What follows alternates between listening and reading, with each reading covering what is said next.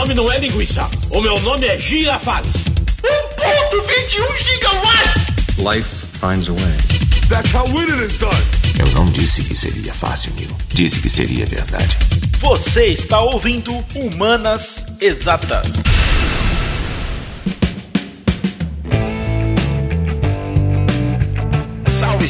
Salve, texugos e texugas de todo esse nosso lindo e querido Brasil. Aqui quem fala é Tiago Trigueiro, professor Tiago Trigueiro, da m0.net.br. Bem-vindos ao nosso primeiro podcast Humanas Exatas. A gente vai discutir hoje sobre vida, sobre todas as suas peripécias, todas as suas variações e polêmicas envolvendo e como o Enem cobra a vida. Para isso, convidei aqui o professor de biologia, professor universitário, professor pré-vestibular, professor da barba mais linda do mundo, Rodrigo Felipe Rodrigues do Carmo. É esse nome mesmo. Rodrigo, faça sua apresentação, por favor. Olá, texugos e texugas, né? Posso me apropriar desse negócio aí de texugos e texugas? Olá, texugos e texuguinhas. Coisas mais lindas desse mundo. Veja só, é Rodrigo Felipe Rodrigues do Carmo. Quer que eu conte a história rapidamente? Rodrigo Felipe Rodrigues. Rodrigues do Carmo. Só que a gente aportuguesou Rodrigues e aí ficou Rodrigues com S. Era com Z.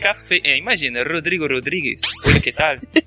Poderíamos falar espanhol agora, né? Mas a história é mais ou menos assim. É, minha, a família da minha mãe, meu avô é espanhol, era, né? Minha avó era índia, ainda é, na verdade, minha avó ainda tá viva. E aí o Rodrigues veio por conta da família do meu, meu avô, que aí minha mãe se apropriou e eu me apropriei por conta desse sobrenome. E aí o Carmo veio por conta do quilombo do Carmo, um dos primeiros quilombos do Rio de Janeiro, da família do meu pai. E aí toda a família do meu pai inteira era quilombola. E aí eu sou quilombola, índio, espanhol, mas não mexicano, por isso não Rodrigo Rodrigues. Aí minha mãe, ciente dessa história, fez assim: não, bota o Felipe aí no meio, porque talvez fique mais legal é brasileiro, né? É porque Felipe é segundo nome, né? Felipe Sem ele é- ficaria Rodrigo Rodrigues do Carmo. Do Carmo. Vê que doideira do Carmo. Sensacional. Quilombo, índio E espanhol. e espanhol, mas não mexicano. Brincadeira. Brincadeira, sei, tá bom. Se você tá ouvindo esse podcast pelo iTunes, pelo Deezer, pelo Google Podcast, pelo Spotify ou pelo seu agregador de podcast preferido, saiba que você pode escutar ele também pelo site m0.net.br, mzero.net.br. Lá tem um curso online completamente gratuito, voltado pro Enem. E a gente explora também todas as competências e habilidades que o Enem cobra para você passar, mas também tem técnicas para você transformar as informações que você recebe em conhecimento. Sabe aquelas questões do Enem que você não sabe se é biologia, se é física, se é química, você fica meio em dúvida? Isso vem da interdisciplinaridade e a gente trabalha lá muito bem tudo isso de forma gratuita e democrática. Vai lá! Sobe a música, Léo, vamos começar esse programa.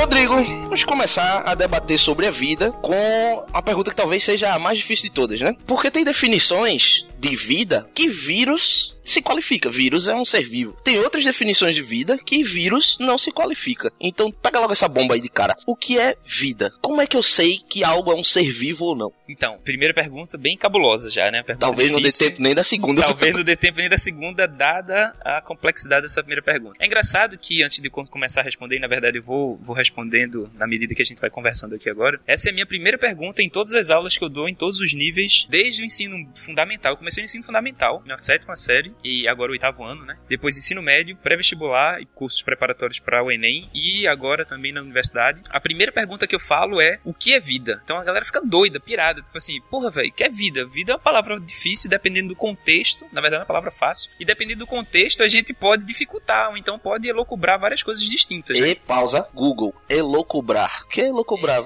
pode pensar diversas formas em como responder essa pergunta, né? A gente vai raciocinar por trás da pergunta aí. Então, se a gente pegar um contexto, por exemplo, do português, vida, paroxítona, tranquilo, respondido. Agora, se a gente levar pra biologia, Entendi. O que é vida? É uma palavra paroxítona. paroxítona tá de boa, né? Certo. É, vida, que não se acentua, né? Que tem um bisuzinho agora de português, né? Oxítonas terminadas em ael, em ens, são acentuadas. Paroxítonas terminadas em rinlux são acentuadas. Todas as proparoxítonas são acentuadas. É o bizu que eu trouxe pra mim, pra minha vida inteira. Cara, eu vou escutar isso umas 10 vezes até decorar. Obrigado por elocubrar essa parte aí.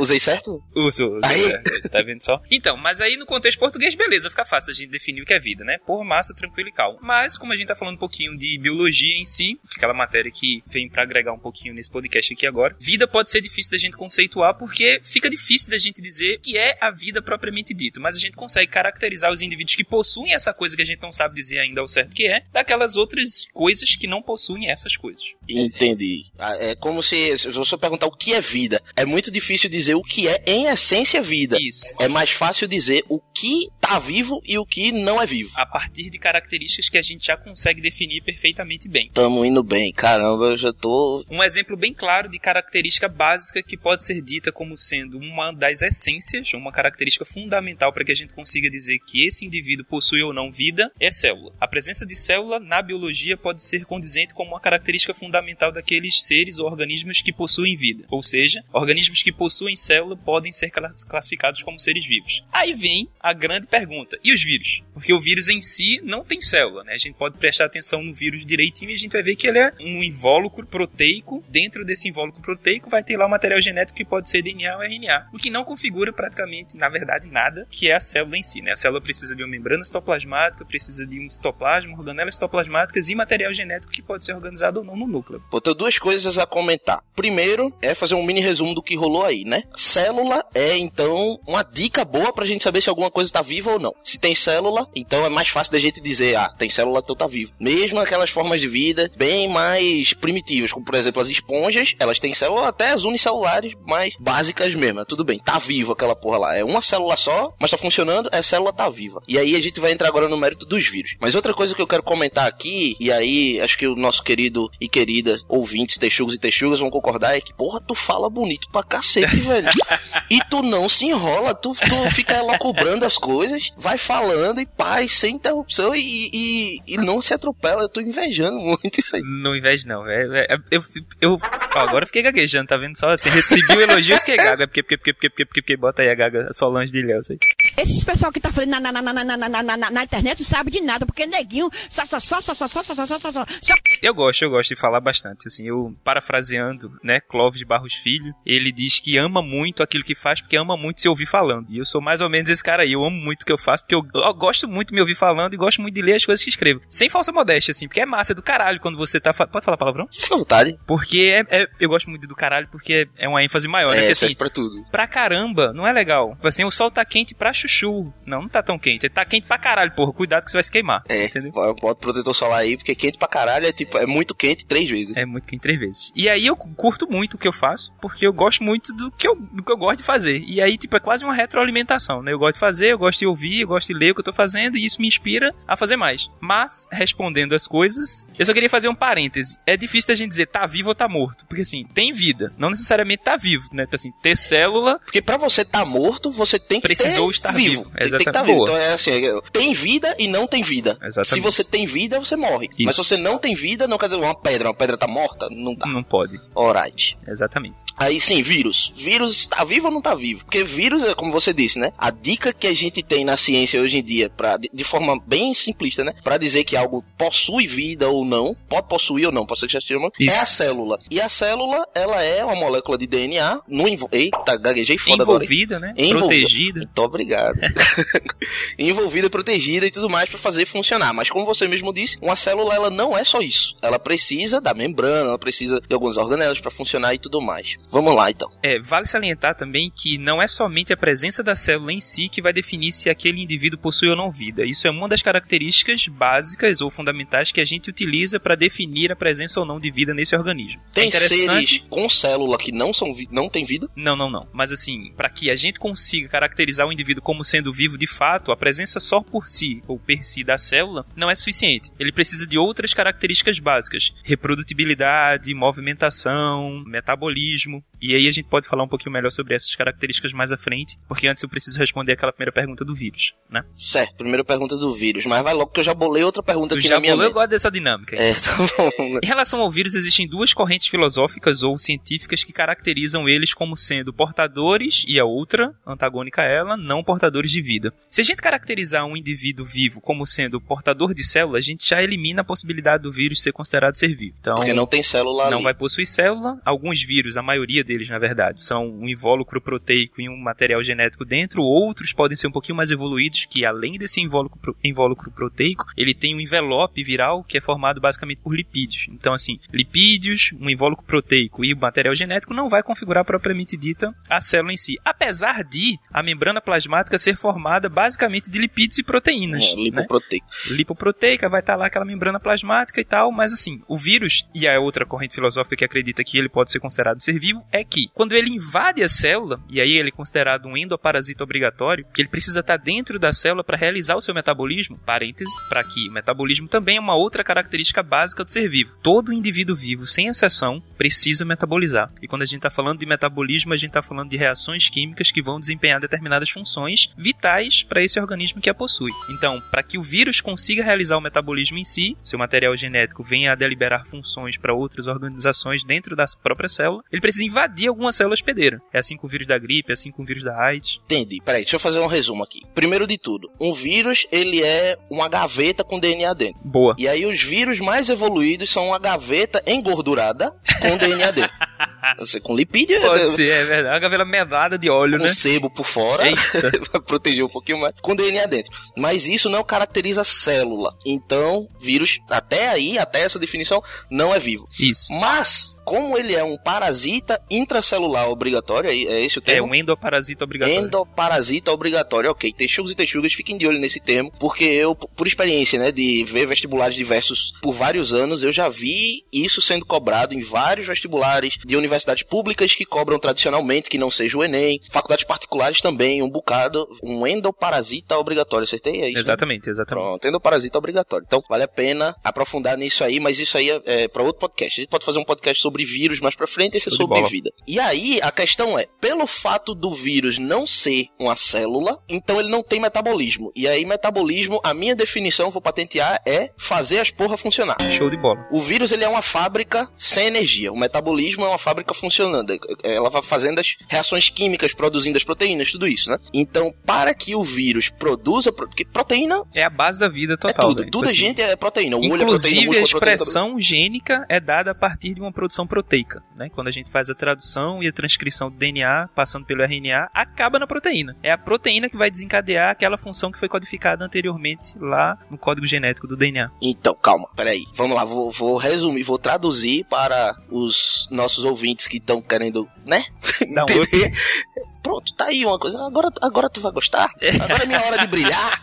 Faz teu nome, jogador? Imagine que isso aí eu já usei em algumas aulas minhas. Imagine que você conheceu, você, você é dono de um restaurante Certo. e você conhece, conheceu um chefe que ele tem uma habilidade mágica de adivinhar o que cada pessoa gosta de comer, o nível de tempero, tudo isso. Esse chefe ele faz a comida perfeita para cada cliente do restaurante. Então esse chefe ele é muito valioso para você. Sim. Então você não deixa esse chefe solto por aí pra, sei lá, morrer atropelado, levar uma bala ou qualquer coisa assim. Então você prende esse chefe num presídio. Só que você precisa. É, não, Eu sou meio psicopata. a natureza humana, né? Assim, o homem é mau, né? O homem é mau. Ele é o meu chefe. Então, tudo bem. Vamos supor que você é um cara mau, dono de um restaurante e prendeu o chefe fodão lá, porque ele é muito valioso pra você. Só que ele tá preso, mas você ainda precisa das receitas dele. Se você ainda precisa das receitas dele, você manda um motoboy ir no presídio buscar a receita. Diz, ó, anota aqui essa Eu tô porra. idealizando toda essa cena na minha cabeça. Eu acho que os texugos e texugas também estão. Disse tudo por minha hora de brilhar. Sensacional. E aí ele manda, diz, ó, anota aqui a receita pra eu levar lá pro restaurante pro cozinheiro fazer a receita. A comida é a proteína, o chefe é o DNA e o motoboy é o RNA mensageiro. Boa. Tô, tô certo aqui? Sim, senhor. Quando o chefe que tá preso escreve a receita no papel, esse é o processo de transcrição. É quando o DNA que tá preso dentro do núcleo, porque ele é muito valioso, ele passa pro RNA a codificação daquele gene. Aí o RNA, que é o motoboy, vai para o seu restaurante e dá aquela mensagem pro cozinheiro do restaurante, que no caso da célula é o ribossomo. E aí ele pega esse papel e ele faz a proteína, que seria o prato principal. E a proteína é a base de toda a vida, é a base da gente. A gente é feito de proteína e o vírus não consegue produzir proteína. Por isso que ele tem que estar dentro de uma célula. O vírus é um cozinheiro sem restaurante. É, ele não consegue fora da célula, né? Então ele invade um restaurante, ele invade uma célula e começa a imitar o DNA. Em vez de você pegar a receita do chefe que está preso, você pega a receita do vírus. Boa. O vírus substitui o chefe, troca o papelzinho lá, entrega um papel errado ao motoboy e o ribossomo da célula vai produzir a proteína que interessa ao vírus e não a gente. Exatamente. Boa. E aí o vírus, para essa corrente, ele é classificado como vivo porque tem metabolismo. Consegue metabolizar a partir do momento em que ele invade alguma célula.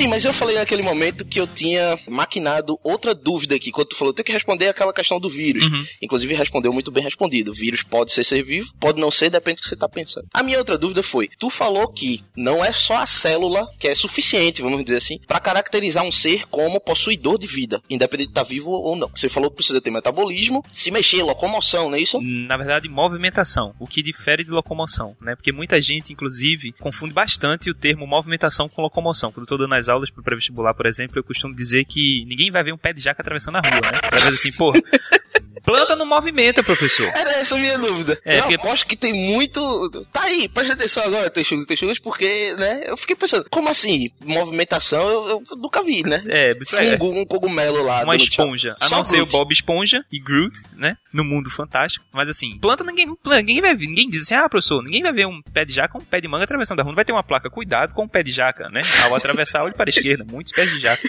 Não vai rolar, não tem. E aí a galera confunde diz assim, porra, como assim? Movimentação é uma característica fundamental para que o indivíduo venha a ser considerado ser vivo. Sim, é. Porque movimentação difere de locomoção. Se a gente for para a base conceitual de locomoção, indo para física, já que a gente tá falando de coisas da natureza em si, né? E física abarca muito a natureza. Locomoção é dito como a saída de algum objeto de um ponto A para um ponto B seguindo a determinada trajetória. Isso é locomoção. Pronto, locomover é sair do canto. Isso. Beleza. Só que movimentar não necessariamente condiz com locomover. Eu posso estar parado, dependendo do meu referencial, em pé, e ficar igual um boneco do posto aqui. Vocês não estão vendo, mas eu tô imitando o bonecão do posto, tá maluco? tá doidão? Morram de inveja. Eu tô vendo esse homão da porra os braços pro ar. Esse... Movimentando, eu tô me movimentando. A planta cresce. Cada um tem seu tempo. O Ah, tempo da planta é o cara. dela. Nosso tempo é outro. Eu já ia te desafiar aqui dizendo, tudo bem, e se a planta estiver num local completamente hermeticamente fechado, sem troca gasosa, a não ser a que ela necessita pra se manter viva, entrando luz solar através de estufa, pra que o vento não bata. Eu já ia perguntar, então ela não se movimenta, mas ela cresce. Ela cara. movimenta, exatamente assim. Ah, É, num, minha cabeça explodindo aqui, ó. Perdi. num conceito ecológico, na verdade ganhou informação. Eita, Léo, palmas.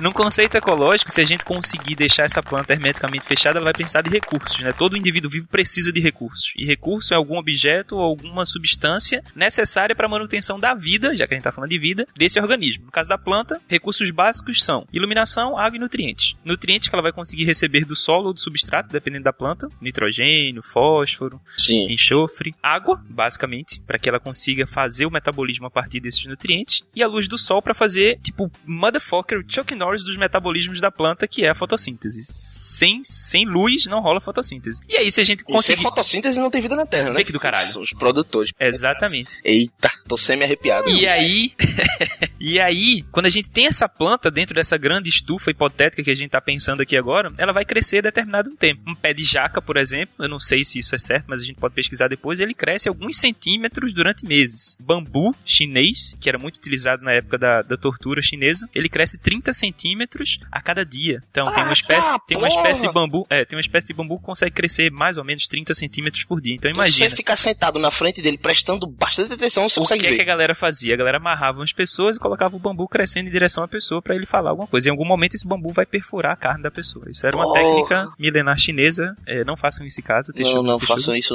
em lugar Mas nenhum. pra gente dizer, não em lugar nenhum, que planta cresce, planta se movimenta assim. Um exemplo bem clássico de movimentação da planta é da família Asterácea, né? A família do girassol. O girassol, ele acompanha a flor Asterácea em si, a inflorescência, na verdade, acompanha a movimentação do sol para conseguir realizar a maior quantidade de fotossíntese durante o período do dia. É, velho, eu, eu preciso fazer esse comentário aqui. Eu, eu não sei quão religioso você é, ou os ouvintes são. E eu confesso que eu nem sou lá, mas essas Aham. coisas de religioso e tal. Mas Deus não dá asa à cobra. E quando dá, tira o veneno.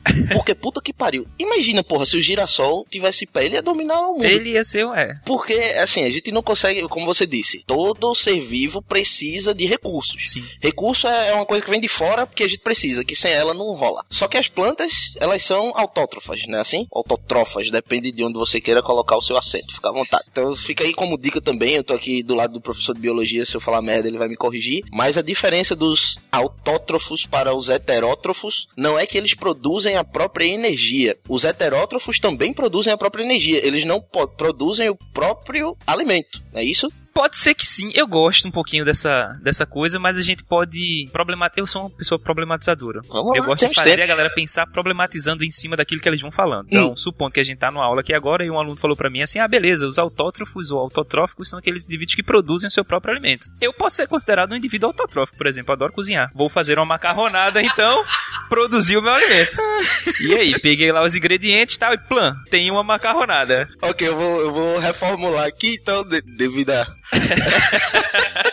a essa elocubração. Aham. Eu vou então dizer que os seres autótrofos, eles são aqueles que metabolizam o próprio carboidrato. Do caralho, já melhorou. O que, é que eles fazem? Eles transformam energia em matéria. Energia, na verdade, ela é transformada, né? Tá aí. É meio complicado falar isso por mídia de áudio, que é o podcast. Sim. Mas aí no site do m0.net.br tem uma multi-aula sobre é, energia de ligação, que eu falo isso, né? A energia, ela é constante. Sim. Energia não deixa de ser energia sem voltar a ser. Eu não, não quero entrar nesse mérito agora, porque a gente vai falar de Einstein, não é esse o Sim. podcast. mas Gravaremos outros com certeza. Mas a energia, ela somente se transforma. Você tem energia cinética virando elétrica, energia elétrica virando térmica, Potencial térmica virando... E transformação de energia é trabalho. Aí a gente já entrou em física, é trabalho. E você tem energia química. A energia química que vira outras energias e outras energias se transformam em energia química. A energia química, quando ela vira energia elétrica, por exemplo, esse trabalho realizado a gente chama de pilhas. Cansei de dar aula de pilhas pros meus alunos. É o assunto mais fácil que tem Massa. eles acham difíceis. E quando você transforma outro tipo de energia em energia química, trabalho realizado do mesmo jeito. E a planta, ela tem essa habilidade de transformar a energia que vem do sol, né? Que aí você pode chamar de energia luminosa, térmica, ou tanto faz. E ela transforma essa energia em ligações químicas que formam o carboidrato. E o carboidrato vai dar a energia. Caramba, a gente tá falando de A gente vida. vai formar a matéria em si, né? Então vê que doideira. Ela não processo de transformação de energia caracteriza a formação de uma matéria orgânica. Porque o que difere, por exemplo, o carbono inorgânico do carbono orgânico, tu pode me responder melhor do que eu, né? Então assim, imagina o gás carbônico e uma molécula de glicose. Eles são diferentes em termos de organicidade, né? A química orgânica, o que difere algo, ó, porque, tá galera, eu sou professor de química, por isso que ele disse que eu posso responder melhor que ele, mas é aquela coisa, né? Como você disse, eu gosto de fazer a galera pensar, eu também gosto. A gente tem que se colocar na pele dos alquimistas, aquela galera que começou a estudar química orgânica. Por que que a gente diz que um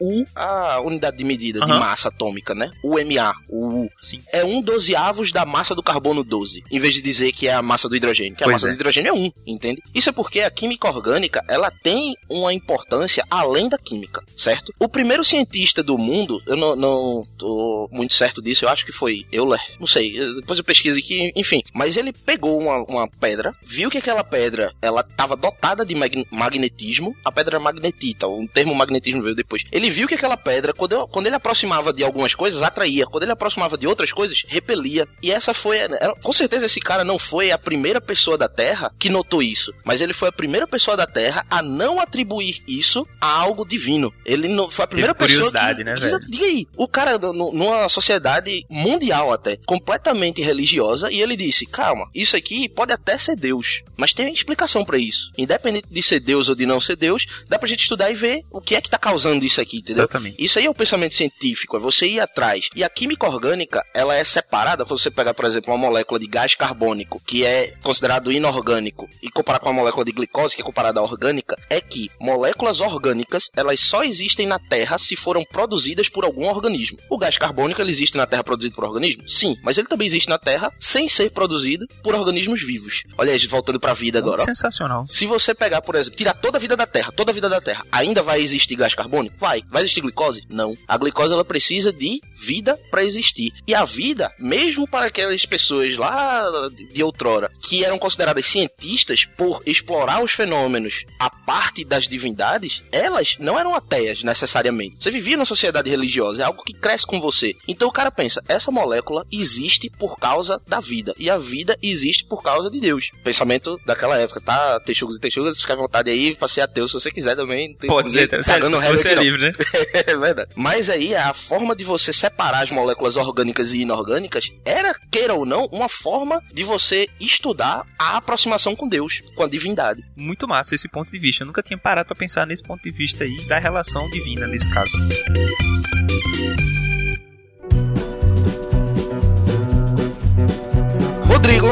Rodrigo, Rodrigues. O, Hola, que tal? Pero que ahora só voy a hablar en español, sí? que faria? Esse cara é sensacional, velho.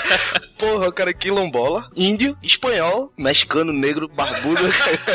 É, quem, idealizem aí quem é essa figura, né? Meu Deus do Tudo céu. bem. Eu nunca vi um mexicano negro na TV. Também que tem? Que é Deve ter, né? doideira, né? Tipo assim, no México, quem é mexicano é porque nasce no México também ou tem aquela essência diferentemente da galera da Ásia, né? Porque tem uma galera da Ásia que, por exemplo, não sei se na Coreia ou no Japão, eles são considerados japoneses se forem de linhagem japonesa e não necessariamente se nascerem no Japão. Que massa, velho. Não sabia disso, não. Por isso que você não vê um japonês negro, por exemplo. Ah, Por velho. mais que tenha nascido no Japão. É uma doideira isso. Que sensacional. Eu acho que o cara é considerado mexicano quando a tolerância à pimenta é altíssima. É, então eu não sou mexicano de jeito algum. Porque assim, quando eu boto, eu fico pensando no meu boga.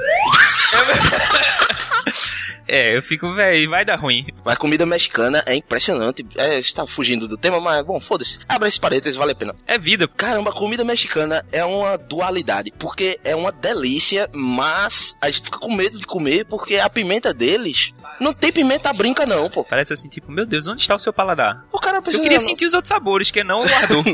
Ardor não é nem não sabor. é nem sabor, não é verdade? É, quais são os sabores, senhor Westbeck? Ardido ou não? É, tem assim, você quer sua língua por quantos anos ainda? né? Aí, aí, voltando pra cá. Antes da gente chegar, né, na- como é o nome, na, nas, voltar pras características do ser vivo, que a gente falou de movimentação, que é diferente de locomoção, a gente Boa. falou um pouco da célula, falou de seres autotróficos e heterotróficos, e a gente vai prosseguir mais pra isso. A gente vai falar sobre reprodução ainda, né, deve ter outras coisinhas também, você sabe. Mas, eu preciso tirar uma dúvida que eh, eu acho que não há hora melhor pra isso. Quando eu Simbora. era criança e eu jogava Sonic, O ouriço. Sonic the Hedgehog, né? É o ouriço azul que corre, pá. Eu tinha muita culpa de não ter zerado Sonic. Eu nunca zerei Sonic. Eu desisti na- no estágio da água. E eu insistia muito e eu chorava. Mas eu não chorava de raiva nem de tristeza. Eu chorava de pena. Porque na minha cabeça, o jovem trigueirinho, eu pensava, o Sonic, ele é um ser vivo Olha só, o cara já ia ser que professor. tá lá dentro do videogame. Ele não sabe que é um videogame. Matrix. Pronto, é tipo Matrix. Ele não sabe que é um videogame e a vida dele depende de mim. Porque se eu não zerar, ele que tá fudido, tá ligado? Vê só. E eu chorava e eu desisti. E eu fiquei tipo, porra, Sonic. E aí eu preciso que alguém limpe minha consciência. Porque eu hoje, no, no auge dos meus 28 anos, Quer dizer que tu tá querendo transferir o peso da tua vida para mim mesmo. Vou dizer assim, uma resposta que vai tirar todos os problemas do- das suas costas agora. quero somente que você diga: tem problema não, Trigueiro. não tem.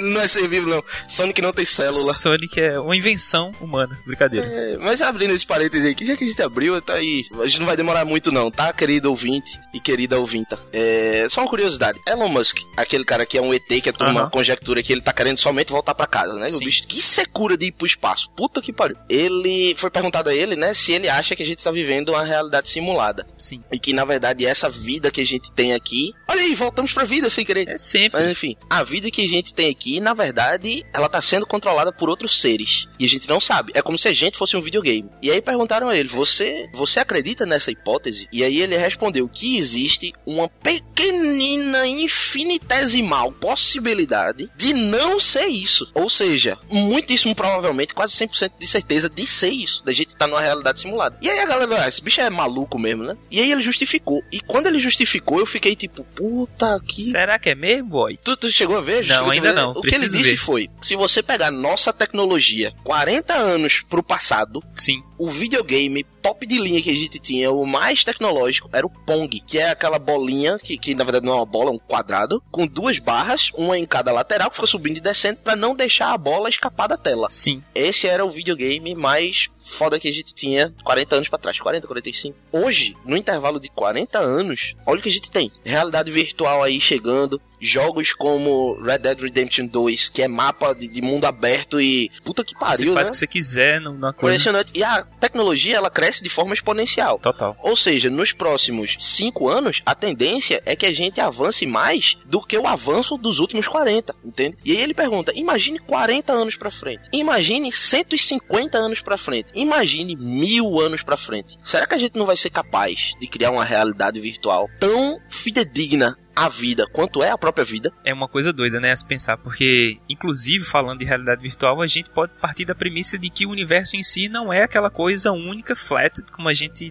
acha que é, né? Tipo assim, aquela universo somente unidimensional, unibodal, que é dentro ou fora tal. O paralelismo do universo é gigantesco, então, assim, existem filmes que conseguem explicar de uma forma mais bacana do que Einstein conseguia escrever, porque ele escrevia difícil, né? Igual a Kant, quando tava querendo falar alguma coisa sobre filosofia, você demora dois anos para conseguir entender o que danado o primeiro parágrafo Não, Kant está querendo falar. Então, assim. Ler pra dizer, pra me mostrar, pra dizer, eu já li Kant, mas eu falhei. É, gravidade. É, Interestelar, que pra mim é um dos melhores Caramba. filmes que explicam física. Palmas, Léo, palmas, muitas palmas pra Interestelar. Maravilhoso. Então, assim, quando a gente vai ver. É, fica difícil da gente parar e imaginar que existe uma quarta dimensão sendo seres viventes em três únicas dimensões. Então, a gente sobe, desce, vai pra frente, vai pra trás e só. E só. Como dizia o menininho lá, né? Mas, assim, que- e essa quarta dimensão? Talvez exista. A gente não consegue explicar porque é é intangível aos nossos pensamentos até então. Então, não sei, a gente poderia elucubrar a respeito dessa possibilidade de inventar a vida em si e dominar a vida, né? Ah, chega.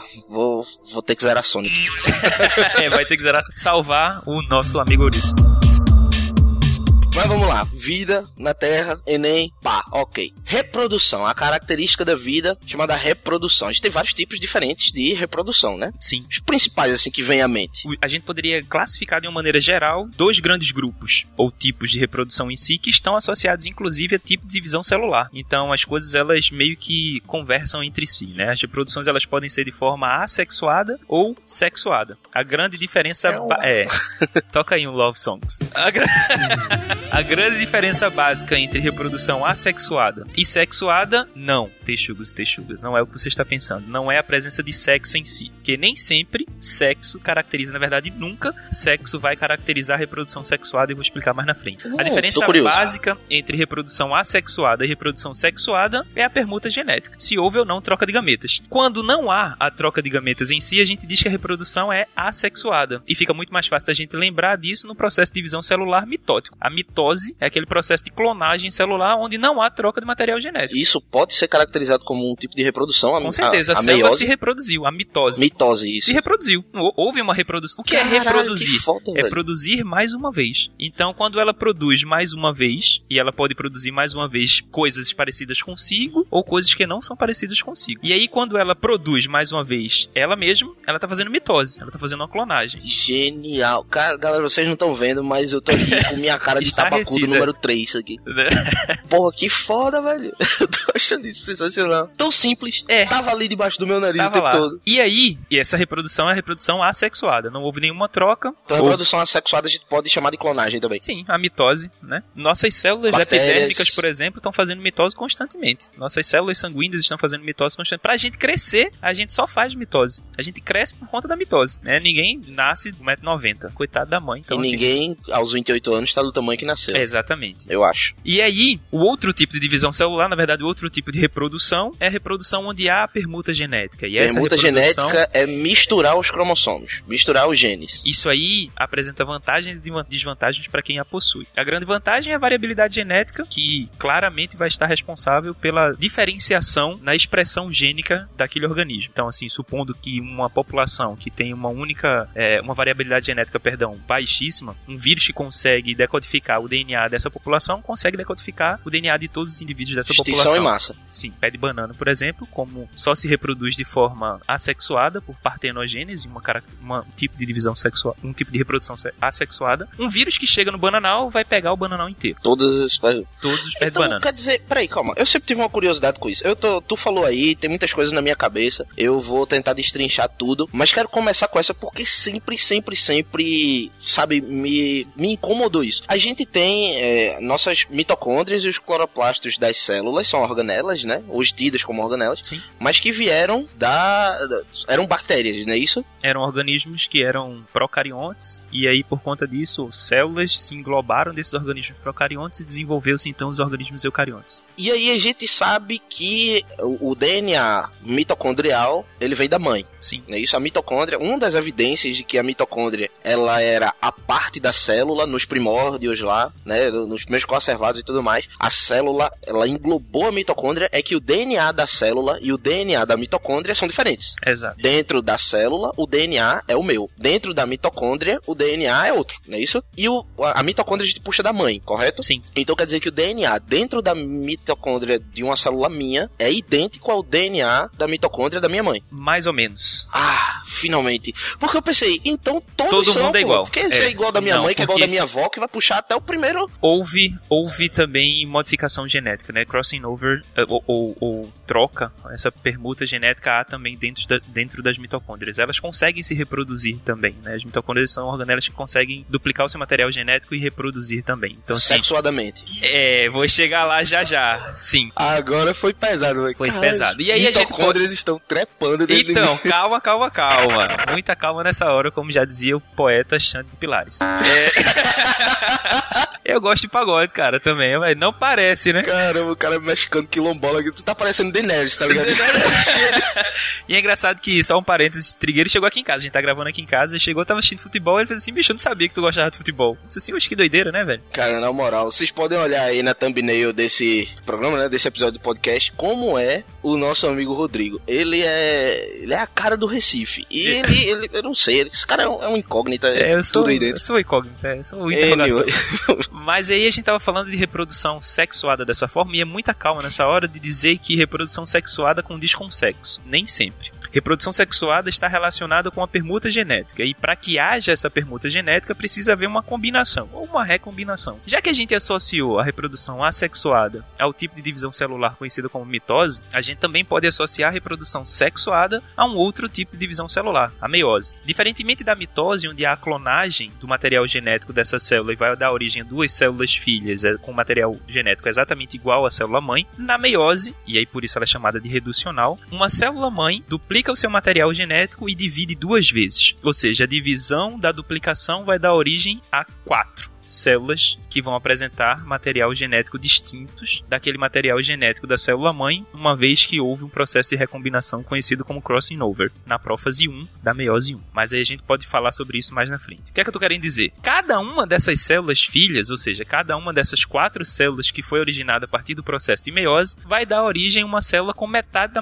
do, do material genético da célula mãe. Supondo que uma célula tinha 46 cromossomos, como é o nosso caso, ela deu origem a quatro células agora com 23 cromossomos cada um. Cada uma dessas células vai dar origem a um gameta. Gameta esse que vai entrar em fusão, o seu núcleo fundirá com outro gameta, no caso do espermatozoide do homem, se fundirá com o ovócito secundário da mulher, e aí o ovócito secundário vai continuar o processo de divisão, né? Lembra lá que na, na embriologia ele para no processo de desenvolvimento em ovócito secundário, ele só consegue continuar quando há fecundação. Por isso que é errado a gente dizer que o gameta feminino é o óvulo em si. Não. Entendi. Ele é o ovócito secundário. Mas o gameta vai lá e plau, fecunda, e aí as células agora têm 46 cromossomos e começa o processo de divisão. Só que nós, seres humanos, conseguimos, realizamos, e é massa, fazer o sexo. Sexo é massa. E diferentemente do que dizia o Boston Medical Group, né? Sexo é vida. Pode ser. Mas para outros indivíduos nem existe sexo. O peixe, por exemplo, não faz sexo. Coitado do nosso amigo peixe. O Boston ganhou um jabazão agora. É, eu- é, eita, falei. Mas Não, aí não, já foi, tá bem, conhecido, né? e que- Quem é a gente perto do Boston Quem Medical é, Group? gente? A gente é muito, muito importante, cara. Minha mãe gosta mais de mim do que do Boston. Exatamente. Eu Boston é- Eita, não. Aí, um peixe, por exemplo, ele não consegue fazer sexo propriamente dito. O que é que rola? Por mais que a peixa, ou peixe fêmea, consiga depois. Peixa. Peixe é legal, né? Por mais que a peixa deposite seus óvulos ali, ou seus ovos secundários, o peixe, ele deveria ser peixo, né? Porque peixe é. É, é. Doideira isso agora. Mas eu vou chamar Porra, de peixe peixe e, a peixa. Sensacional. A peixa deposi- deposita seus óvulos lá e o peixe, ele não tem pênis. Ele não tem nenhum Spray órgão total. copulator. Ele vai lá e vrá, avacalha. Ele se libera uma grande quantidade de esperma ali Que dentro. nojo da piscina de motel total, né? Total ali, aquela coisa vira uma nata. E aí o espermatozoide fecunda o óvulo. Houve penetração, houve cópula, houve sexo? Não, mas houve permuta genética. Houve reprodução sexuada. Então, sexo é cópula, é coito, é Tu penetração. falou sexo é Vida, automaticamente veio, né? É cópula, é coito, e não necessariamente reprodução sexuada. Então, só pra resumir, reprodução sexuada é aquela reprodução onde há a permuta genética através de um processo de fecundação, beleza? Reprodução Através de um assexuada, processo de fecundação, não, não de, de sexo copulação. propriamente dito ou copulação. Vou fazer aqui o meu resumo for dummies, Vai. né? Que é, é- é uma das minhas melhores características, segundo meus alunos. Então, eu tenho essa grande dificuldade, porque assim, eu gosto de falar, falar, falar, falar, eu vou falando e aí eu posso explicar de diversas formas distintas quando o aluno não tá cons- conseguindo compreender, só que eu tenho muita dificuldade em deixar, tipo, mais claro, chamar peixe, por exemplo. Eu não chamaria numa aula peixe. Ah, peraí, eu só falo peixe e peixe a partir de agora. É. O que é peixe? Pra mim é só o signo. Que não de nada. Mas voltando pra cá, calma. Dois tipos de reprodução classificadas como sexuada e assexuada. Primeiro, a assexuada é clonagem, basicamente. Sim. Né? Quando eu, eh, tipo, eu, Deadpool. Show de bola. Cortei a minha mão e aí a minha mão nasce outro eu. E aí tem dois eus e um é exatamente igual ao outro. Exato. Isso aí é uma reprodução. Eu tô me produzindo novamente. Uma coisa boa desse tipo de reprodução. E aí, ó, o Enem, ele adora cobrar vantagens e desvantagens de mecanismos de vida. Exatamente. Caiu agora, recentemente, na prova de 2018. Caiu em 2017, 2016 também, todas. E se o Texuga e o Texuga estiver ouvindo esse podcast 2019 pra lá, vai atestar que caiu também. Ele diz, isso aqui é um mecanismo usado pelas plantas. Na, na- de 2018 foi insetos holometábolos, Isso. salvo engano. E Exatamente. perguntou qual era a vantagem disso e tudo mais. Da holometabolia. Uma das vantagens, então, no meu ver, me corrija se eu estiver enganado, da reprodução assexuada é que ela é independente. Eu não preciso de um parceiro ou de uma parceira. Eu posso ser uma bactéria única dentro de uma caverna e eu consigo me reproduzir. Ela é independente, rápida e muito menos energética. Olha só, é mesmo. Sexo é extremamente energético. Porra, tu já imaginou, velho? Quando tu acaba, tu quer logo um danoninho ou então comer uma feijoada. Uma pizza uma carboidrato. pizza é uma coisa... Ponto negativo é, se todo mundo é clone, vamos supor, qual é a fraqueza do Deadpool? Chimichangas. Não, Não sei. é, Chimichangas é uma coisa que ele gosta. Acho que Deadpool não é o exemplo ideal, Ideal. aqui agora. Bob Esponja. Bob Esponja. Qual é a Porque fraqueza do Bob Esponja? repro- Olha só, galerinha da zoologia.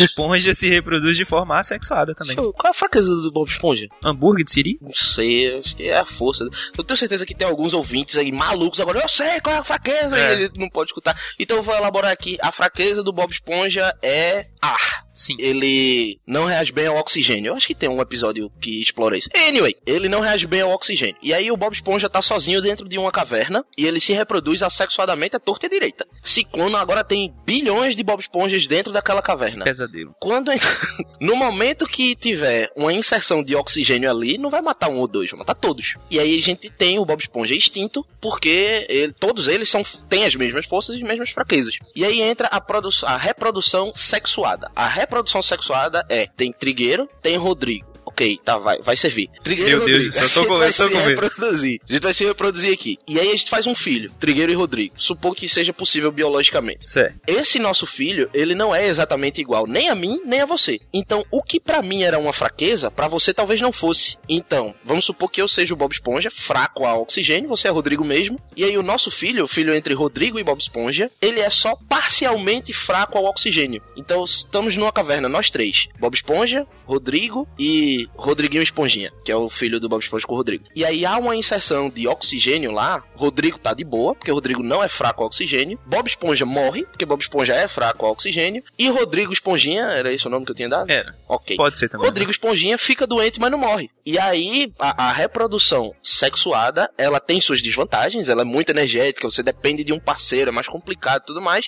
Em compensação, fica mais fácil de você perpetuar a sua espécie, né? E isso é legal, só fazendo uma continuação aqui, porque a gente acabou de corroborar o que Darwin estava propondo lá no Beagle, no processo de seleção natural, onde ele diz que os indivíduos que mais bem se adaptam ao meio, por conta desses processos que ele não sabia ainda, porque Mendel não estava vivo nesse, nesse momento, para dizer que a mutação rolava e é por conta dessa A mutação. genética e tudo Exatamente. mais. né? Vê que massa. Então, assim, a reprodução sexuada, então, ela corrobora processos de seleção natural. Tá altamente interligado. A biologia é muito legal porque é uma matéria intersectiva, né? Nem existe essa palavra, acabei de inventar. Intersectiva. É que tá na interseção de vários outros círculos. Então, imagina vários círculos assim.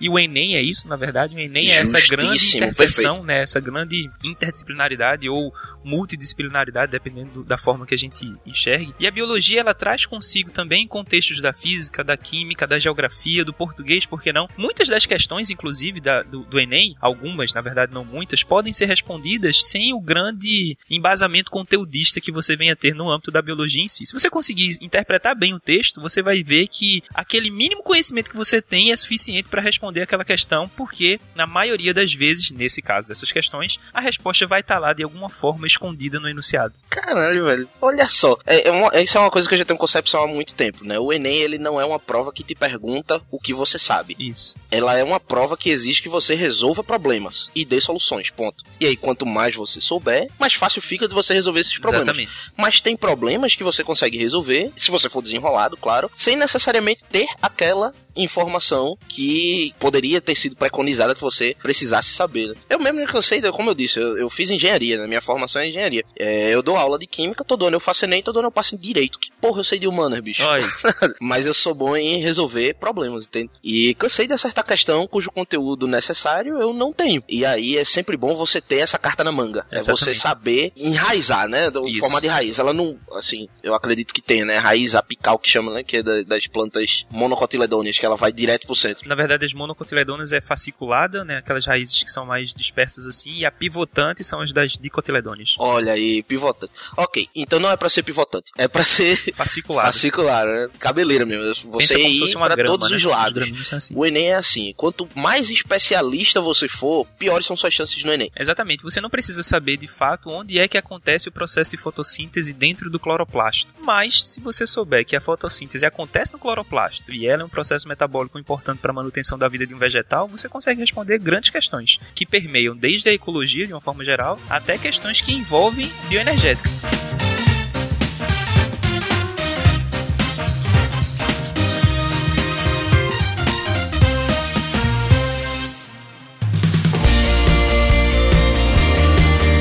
Encerrar esse podcast, eu quero fazer uma pergunta que eu, eu tava pensando comigo mesmo, eu e meus botões, né? Já debati com alguns alunos, inclusive, que é, se o sexo, ele é difícil de conseguir, se você não for bonito, pelo menos, e ele é custoso do ponto de vista energético, não tô falando de dinheiro, tá? Tô falando de... mas, Recurso enfim, energético, né? mas assim, energético, custoso pra, pra, pra vida. Não tô falando necessariamente do ser humano. Eu tô falando da vida, né? Você pega porcos. Porcos transam. E eles transam mesmo gastando muita energia. Por que, que a gente transa se é tão energético? E a minha conclusão quanto a isso, que pode estar incorreta, e aí você me ajude aqui, é seleção natural, velho. Eu, assim, na minha cabeça, nem todo, assim, nos primórdios lá, né, os, os sei lá, australopitecos, homo habilis e aquela galera toda, nem todo mundo gostava de transar. Tinha o pessoal que gostava de transar, tinha o pessoal que não gostava de transar. E devido a permuta gênica, devido à reprodução sexuada precisar de parceiros que troquem os genes, a galera que gostava de transar se reproduziu muito mais e perpetuou os genes, enquanto que a galera que não gostava de transar foi morrendo e a seleção natural cuidou de, de selecionar, né? A seleção natural é isso. Somos todos hoje descendentes dos ancestrais que gostavam de transar, então todo mundo gosta de transar. Do caralho, essa sensação. Pelo, tu, tu- pronto, a sensação que ele tava antes é de virei seu fã agora.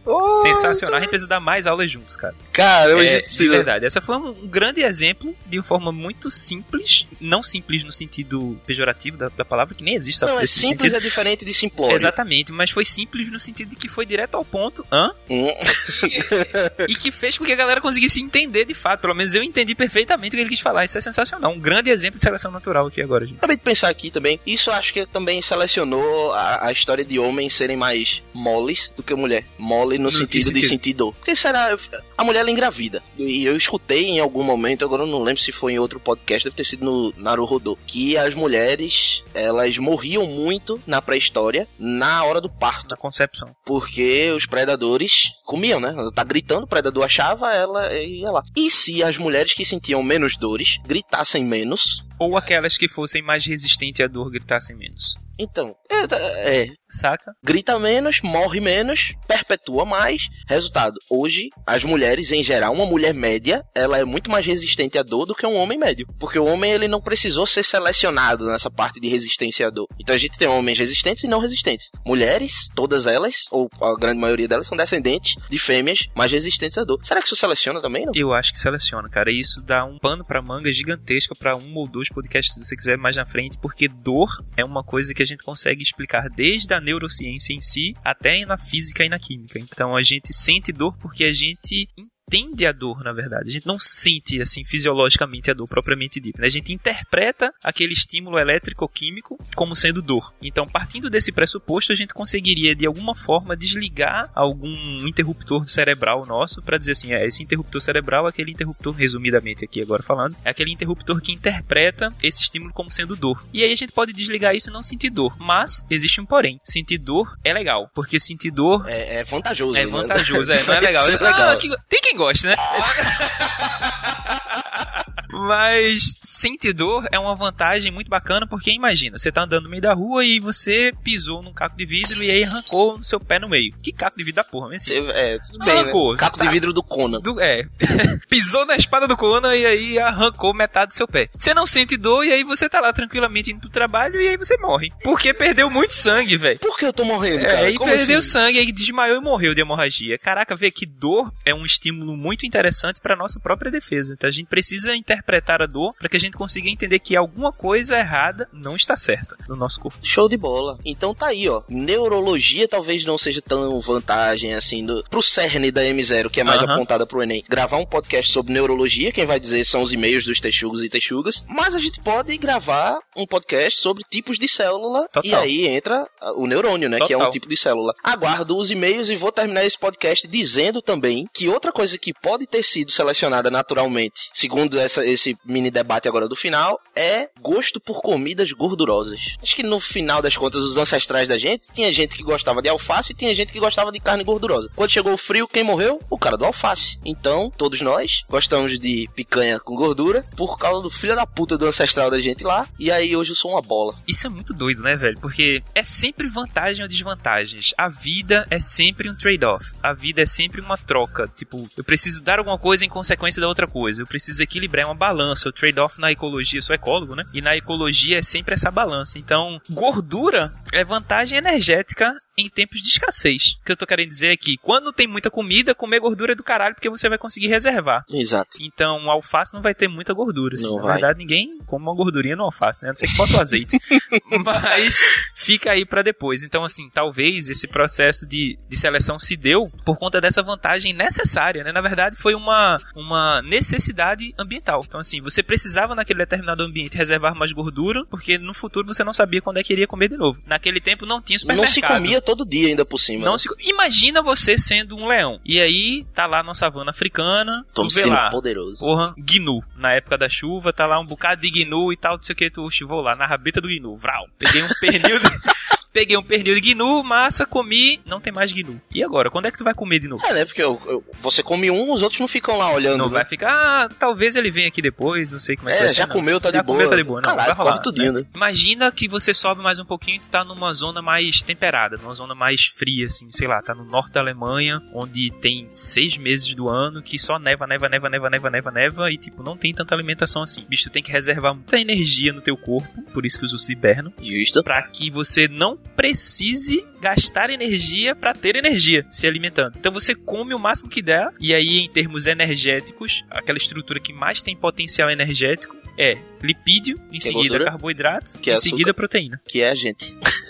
Fantástico, velho. Diga aí, que é, é porque as necessidades mudam, né? Veja que invenção, a geladeira. Total, velho. Já imagina, e geladeira é uma invenção recente, se você for falar na história da, da vida humana, né? Lá na- os nossos ancestrais, realmente, como você disse, a gente não comia todo dia. Então gordura era algo bom. Você armazenar gordura era algo bom. E deixou de ser, velho. É, Mas a gente continua, salvo engano, é a endorfina, né? é isso? Que é aquele neurotransmissor que diz pra gente: parabéns, parceiro, você fez uma coisa boa, faz de novo. Então selecionou-se naturalmente. prazer, né? O hormônio do prazer. Justo. Selecionou-se naturalmente aquela galera que liberava endorfina ao comer gordura. O cara que liberava endorfina ao comer alface morreu. Só que a gente continua liberando endorfina ao comer gordura, mas não precisa mais. Sim. E aí a gente tá se fudendo. E aí, veja, caramba, eu não consigo imaginar como era a vida antes da geladeira. Porque hoje a gente não doideira, precisa né? de gordura, porque a gente não precisa. A gente não tem tanto assim, eu digo a gente, a, a população média. Eu sei que tem aqueles menos abastados, aqueles Sim, sim. menos privilegiados, que não comem todo dia. Isso, inclusive, é uma pena. E os meus dois centavos de contribuição é a própria M0, né? Sim. Que é a educação democrática, que é, é de graça pra todo mundo. E vamos lá, é, nas próximas gerações, tentar mudar a vida de todo mundo que puder usufruir do que a gente faz aqui. Mas, hoje em dia, a verdade é que se você pegar um ser humano médio, um ser humano, todo mundo, né?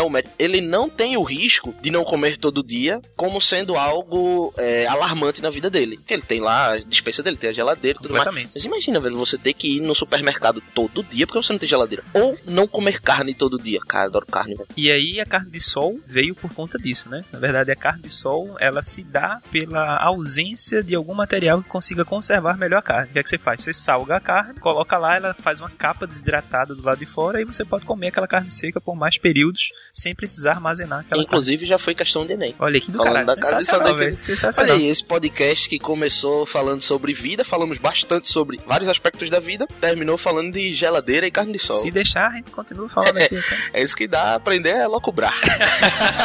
Aprendemos uma palavra hoje.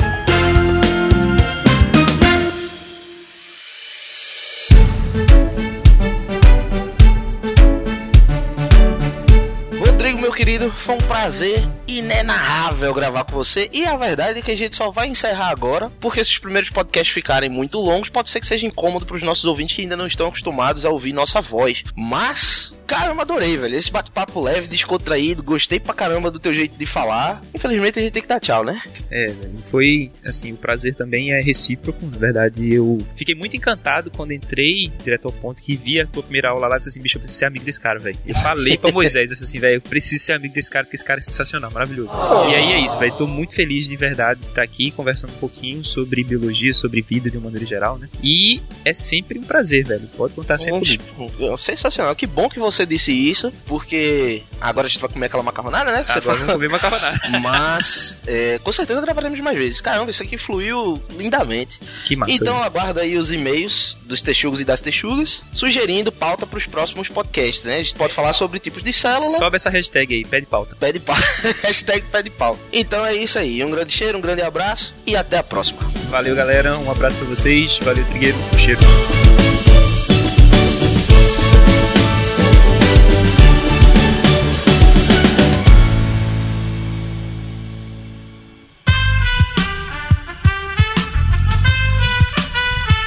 Este podcast foi editado por Aerolitos Edição Inteligente.